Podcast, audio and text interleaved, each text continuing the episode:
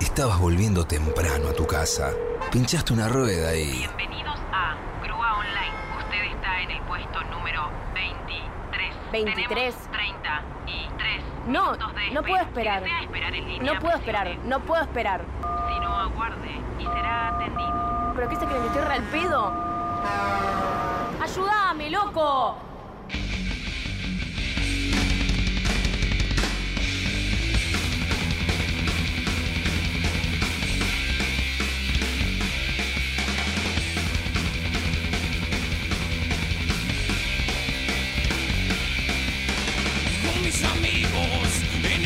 De metal duro. Por sentimiento es fija que me verás si estás presente. Brindando aguante con quienes sienten como yo siento latir en la sangre mía. Salvando mis días junto a su sonido brutal mi vida. Resiste su ruina eres reflejo de mi presencia Suena la H en Ayúdame Loco. Momento de todo loco es político. Extrañaba mucho esta columna porque estuve de viaje, vos estuviste de viaje y un montón de cosas eh, que hacen que hace mucho que no pudiera eh, escuchar todo loco es político. Y hablamos de algo que te gusta mucho cuando no estabas, que fue del zorro, Hablamos del zorro, de que quiso pelear para las Malvinas, es verdad. héroe nacional. Sí. Lo voy a escuchar en YouTube como están todas las columnas de Maru Amabile en eh, YouTube. En fin, ¿de qué vamos a hablar hoy?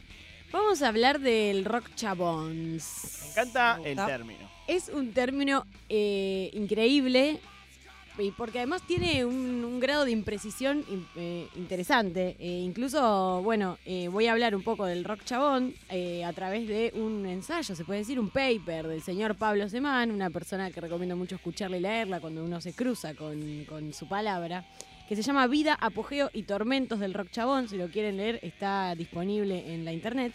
Em, bueno, cuando pienso en rock chabón se me ocurren bandas como Gardelito, se me ocurren bandas como Callejeros, La 25, La 25. Villanos. eh, ah, bueno, mirá, eh, sí, Villanos, eh, completamente rock chabón. Eh, eh, durante el- este ensayo, eh, Semana habla de Hermética, habla de Almafuerte como rock chabón. Pero a mí no me parece. Bueno, eh, Eso es heavy metal argentino. ¿no? Sí, vamos a. eh, sí, total. eh, vamos a entrar un poquito en, en- en las nociones de este término, como para entender por qué puede pensarse hermética como parte del famoso rock chabón. No entiendo Em, por qué el chabón. Para mí era porque eh, eran lo que chabón, eh, ¿qué haces chabón? eh? O sea, Bien, claro, es que es, es bien. difícil porque se establece esa separación de repente entre una banda como Soda Stereo, que definitivamente no es una banda considerada como rock chabón. No. Nunca vas a decir que Gustavo Cerati hacía rock chabón. No. Gustavo Cerati hacía rock. rock incluso, nacional. eh, incluso rock Porque es cheto cheto. podría llegar a ser. Bueno, claro. bien. Pero ponele tipo Los. Redondos. Al pop también. Los Redondos es una banda que eh, nace, de, o sea, con, con una intención más, eh, vamos a decir, más clase media. De hecho, eran eh, letras bastante crípticas. Tocaba para una, un, un grupo de personas eh, más de, de nicho universitario y gente más de la militancia de izquierda. Y después sí, se populariza y, y podemos considerarlo una banda de rock chabón. Me parece que es el ejemplo de este devenir del rock chabón. ¿Puedo decir algo para mí? Claro. Los fanáticos del rock chabón Sí. aman a los redondos, más no todos los ricoteros aman el rock chabón. Eh, total. Sí, sí, sí. Bueno, eh, la premisa de este ensayo, eh, que nos permite un poco hacer un recorrido histórico, sobre todo de los 80 en adelante, es cómo el rock chabón desequilibró la trayectoria histórica del rock nacional y a causa de ello activó una venganza de clase. Bien. ¿podemos repetir eso de nuevo? Sí. Cómo el rock chabón desequilibra o, o tuerce la historia del rock nacional y eso genera una venganza de clase de parte de algunos exponentes o algunos oyentes de lo que sería rock nacional. Me gusta. Bueno, en los 80s eh, se produce una fractura bastante importante que tiene que ver con, eh, con, con dos cuestiones. Primero, con una cuestión e- económica y, y democrática bastante grande, que tuvo que ver con que vuelve la democracia, eh, el rock se empieza a, mm, a masivizar también en, las radios, se puede empezar a escuchar a, partir de la guerra de Malvinas, eh, mucho más eh, rock nacional. Y empieza una debacle y una crisis económica sin precedentes en nuestro país que eh, termina en los 90 con una situación social bastante complicada. Eh, en, ese, en ese trayecto, el rock nacional, hasta, hasta el momento, empieza a tener como una vertiente paralela. digo porque hasta los 90, ponele, o eso es un poco el, el- el- el recorrido que, que trae ese man, eh, el- tanto los exponentes del rock nacional como quien, eh, la, la audiencia del, de- del rock eran personas de clase media. Mm. La clase popular eh, estaba más asociada a la cumbia, al folclore, a, como a, la, a la música melódica y no tanto al rock nacional. Era más que nada eh, esto, eh, un, un gusto y sobre todo esto, exponentes, pensemos Lito Nevia, Charlie García, Gustavo Cerati, Lindo Spinetta. Solari, Spinetta, personas de clase media para arriba. Sí, sí, sí. Definitivamente no eran una clase popular. Eh, y además también hay eh, un corte geográfico, ¿no? Medio muy situado en Capital Federal. Sí, es verdad. Bueno, La Plata también. La Plata también, pero más que nada Capital, digo. Charlie, eh, Spinetta, bueno, eh, el Indio no, pero ¿qui- ¿quién más? Eh, Fito Páez, bueno, Fitos de Rosario. Fitos de Rosario. Sí. Eh, Bueno, pero vienen, no, eh, justamente ahí con, con la trova rosarina lo que Mm. ocurre es que desembarcan en Buenos Aires. Claro. Ahí es cuando eh, explota la trova, ¿no? Que también tiene que ver con, con eso que decías recién, eh, la guerra de Malvinas, eh, como ese momento en donde se prohíbe la música en inglés en las radios. Y Exactamente. eso hace que, bueno, emerjan un montón de artistas. Exactamente. Bueno, eh, entonces estamos ante, llegamos a los 90 más o menos, o- o finales de los 80, inicio de los 90, ante una situación que es como la, la primera aparición de este rock chabón. Que a mí lo que, lo que más interesante me pareció de esta, de esta, de, de este artículo de ese man es que invierte eh, o es con- contraintuitivo de cómo yo hubiera pensado que aparece. Lo que ese man dice es, lo que primero aparece es una lectura, o sea, es un acercamiento de los sectores populares hacia esas, hacia esas músicas. Entonces es una interpretación de eh, ese rock más cheto por parte de los sectores populares, que termina desembocando en que esos mismos sectores empiecen a producir rock. Entonces, eh, la primera aparición del, del rock chabón es una escucha. Una escucha que obviamente no es pasiva, interpreta, aporta, construye un sentido sobre eso que eh, estaba, si se quiere, como era un diálogo entre una misma clase social. Bien. Bueno, ahí eh, aparecen otras interpretaciones y otras posibilidades. Eh, entonces, bueno, es lo- los, eh, los, los sectores populares escucharon primero y luego hacen suyo ese rock. Eh, eso me pareció súper de hecho, interesante. creo que hasta el día de hoy, no todas las bandas de rock tienen acceso a eh, los sectores populares, por ponerle un, un nombre, ¿no? O sea, digo, no, to- no se escucha cualquier banda de rock, me parece, por decirlo de medio bruto, en una villa. ¿No? Total. No se escucha cualquiera. No, digo, Spinetta, uno no, no, no, no lo imagina sonando ahí. Obviamente que hay oyentes en todos lados. Sí, Pero total. digo, si uno genera un estereotipo o lo que sea, un perfil eh, básico, uno no lo ubica ahí. Totalmente. Eh, Soda Stereo, mm, Algunos más, temas quizás. pero no, no tanto. Virus, mm, no tanto. No, los redondos. Lo redondo, la renga, Viejas locas, total. Sí. Totalmente. Callejero. callejeros. Callejeros, totalmente. Eh, bueno, eso eh, es quizás eh, una de las bandas más emblemáticas o a la que le podemos seguir más de cerca ese recorrido o ese devenir son Los Redondos, Mm. porque pasa de ser una banda más de nicho o, o más enfocada en, en esto, en, en, eh, sectores muy específicos, a, a ser de un consumo popular muy grande. Eh, bueno, esto, el, el rock chabón en los 90, cuando empieza a, a producir, no solamente a escuchar y interpretar, sino también a- a formar y a hacer música, eh, toma como parte de su universo el barrio, la, la- la juventud, es un poco también las novedades de los 90, que era la, la desocupación, eh, las consecuencias de las crisis eh, económicas, cómo se veía eso también, cómo, cómo repercutía eso en el barrio, en esos paisajes. Creo que el Piti es un caso testigo de esto Totalmente. contando. Se, se escucha muy bien en el podcast Sí. Intoxicado que hicieron en eh, Lucas Garófalo, Pablo Plotkin para, para Spotify el año pasado, que cuenta un poco la historia del Piti. Sí, Se escucha un poco eso, ¿no? Como el pibe de Lugano sí. de repente agarra una guitarra y empieza a contar Sí. lo que le está pasando. Exactamente. Sí, y, y otro de los elementos también que aparecen un poco en, en- en este tipo de. bueno, en, es- en este género, tiene que ver también con la identificación patriótica, que no lo tenían tanto, no solamente en, en la- en la- en las letras, sino también en los símbolos. Por eso pusimos Hermética antes y, y- y, ah, bueno, y Almafuerte. Pero digo, vos vas a ver Almafuerte y hay una bandera argentina eh, puesta en el escenario. Digo, eso también pasa a ser parte un poco de la, la simbología y de la, de la comunicación de, de este género.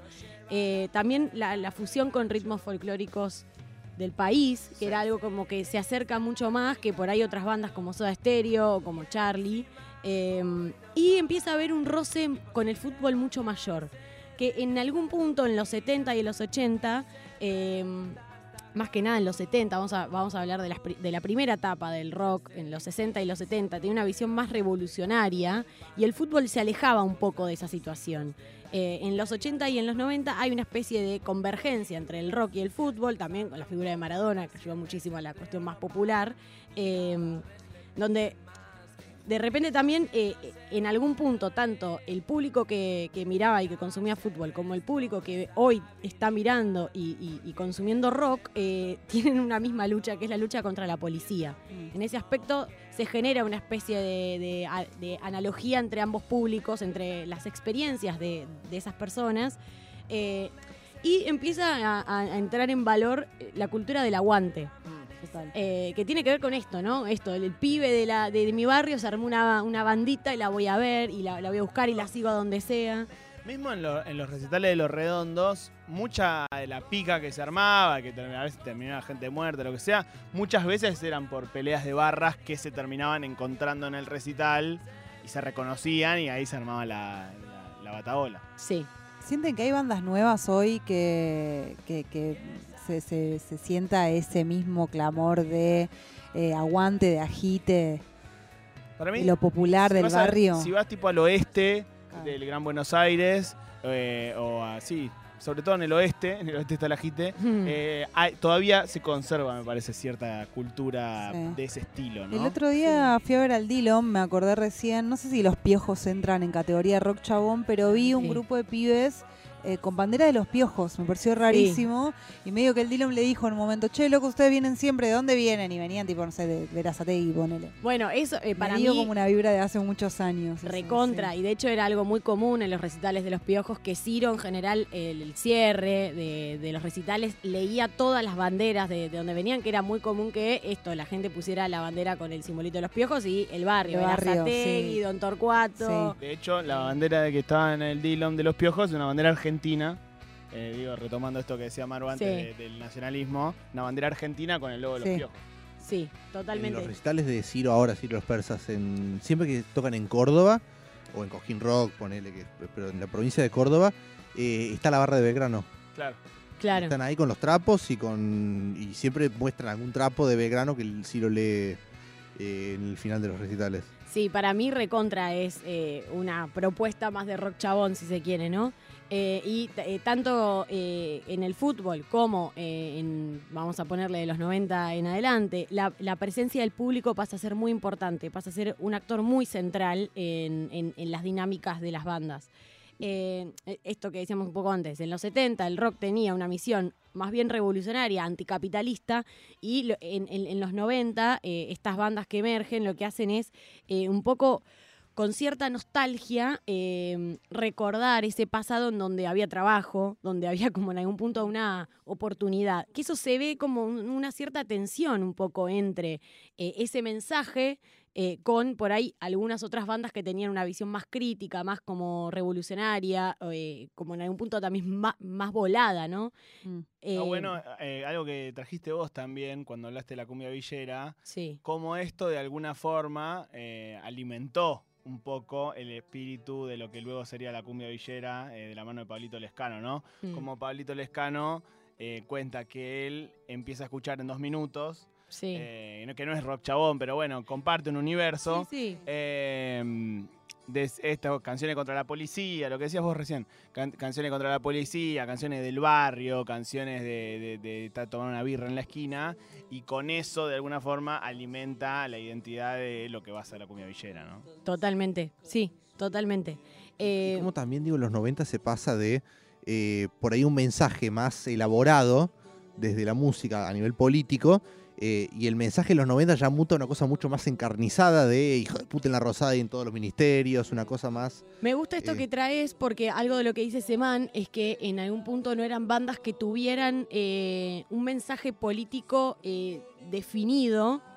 Si bien en algún punto se, se filtra una crítica política a lo que está ocurriendo, lo que están haciendo es criticar una, una, una política que está orientada y que en algún punto hay una sociedad que se está queriendo separar de lo anterior, que está queriendo abrazar esto nuevo en los 90, esta, esta modernización que viene a traer Carlitos. Eh, y eh, son bandas que, si bien no pueden eh, o, o no están proponiendo algo, se están quejando de eso. Están hablando de esa situación a partir de una queja o desde la nostalgia. Eh, entonces, en, ese aspecto se filtra lo político.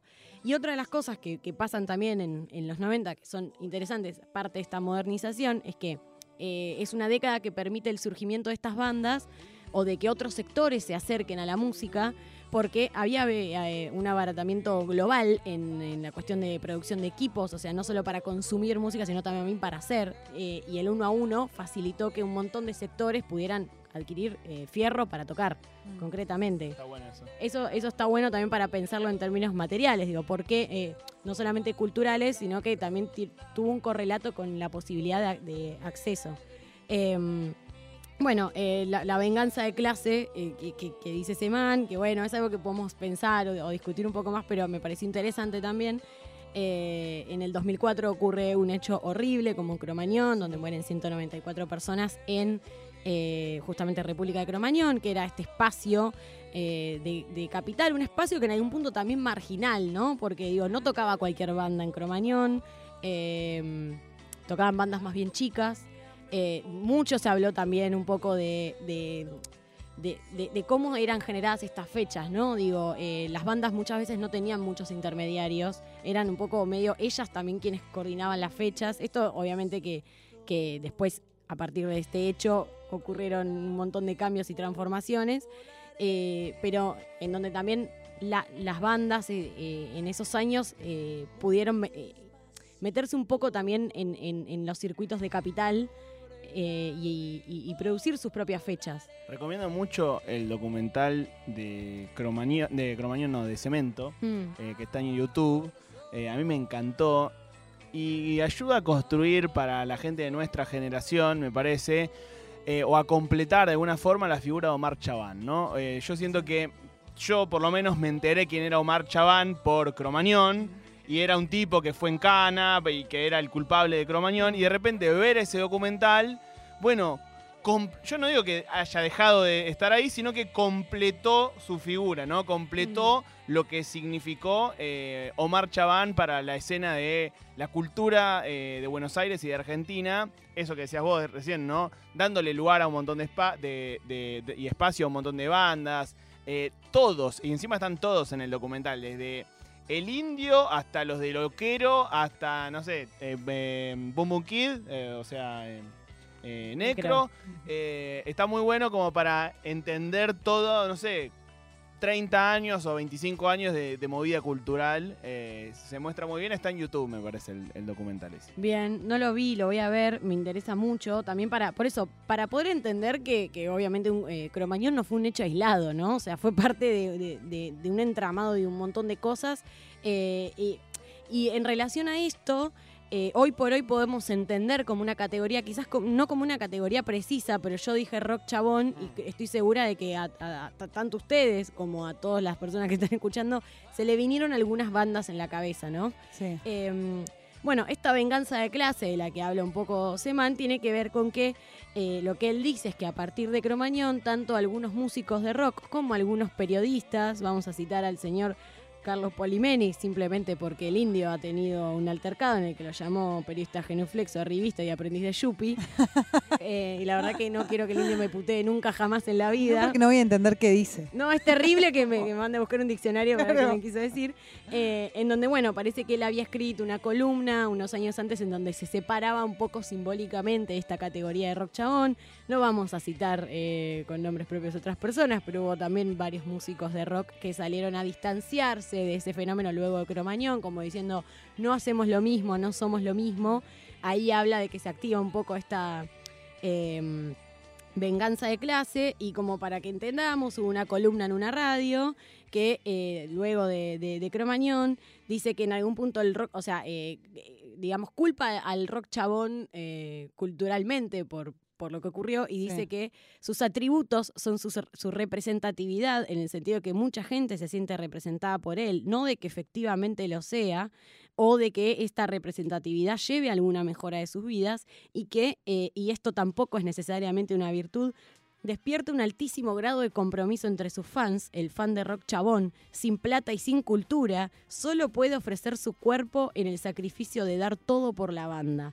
Y, y por esto mismo es especialmente dañino con la gente más vulnerable. No es de una forma de resistencia de- al deterioro, es parte de él. Wow. Alguien dijo eso al aire.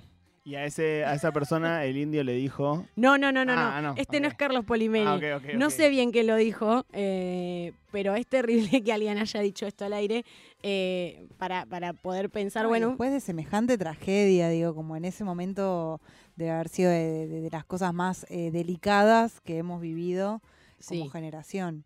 completamente. Nada, me, me pareció interesante como poder un poco eh, poner estas cosas en la mesa, sobre todo porque nunca me había puesto a pensar en eh, qué separaba, digamos, al rock chabón del otro rock, ¿no? O sea, Sí. Eh, salvo quizás esto, ¿no? Un poco sí, bueno, eh, nunca le hubiera dicho Soda Stereo Rock Chabón porque tiene una como una, una perfo más cheta. Sí. eh, pero sin embargo, eh, en algún punto, Los Redondos también tiene algo en donde. ¿no? Como Sí, comparten, cult- comparten un escenario de alguna forma. No sé si Mm. yo lo llamaría así a ellos, para al menos yo. Eh, pero bueno, comparten un universo, una simbología, ¿no? Eh, mismo la zapatilla de lona, eh, que fue es, es todavía un símbolo también de los pibes de Cromañón. Sí. Capaz también, ¿no? Es como que en, en un diagrama de. ¿Cómo se llama? Eh, El de, el de lo- los lo- circulitos. En un diagrama de Ben, el de los círculos. Sí. Bueno, hay muchos espacios compartidos entre todas estas bandas. Sí, completamente. Todo loco es político, eh, todo chabón es político. La columna de Maro Amabile, hoy hablando del rock chabón.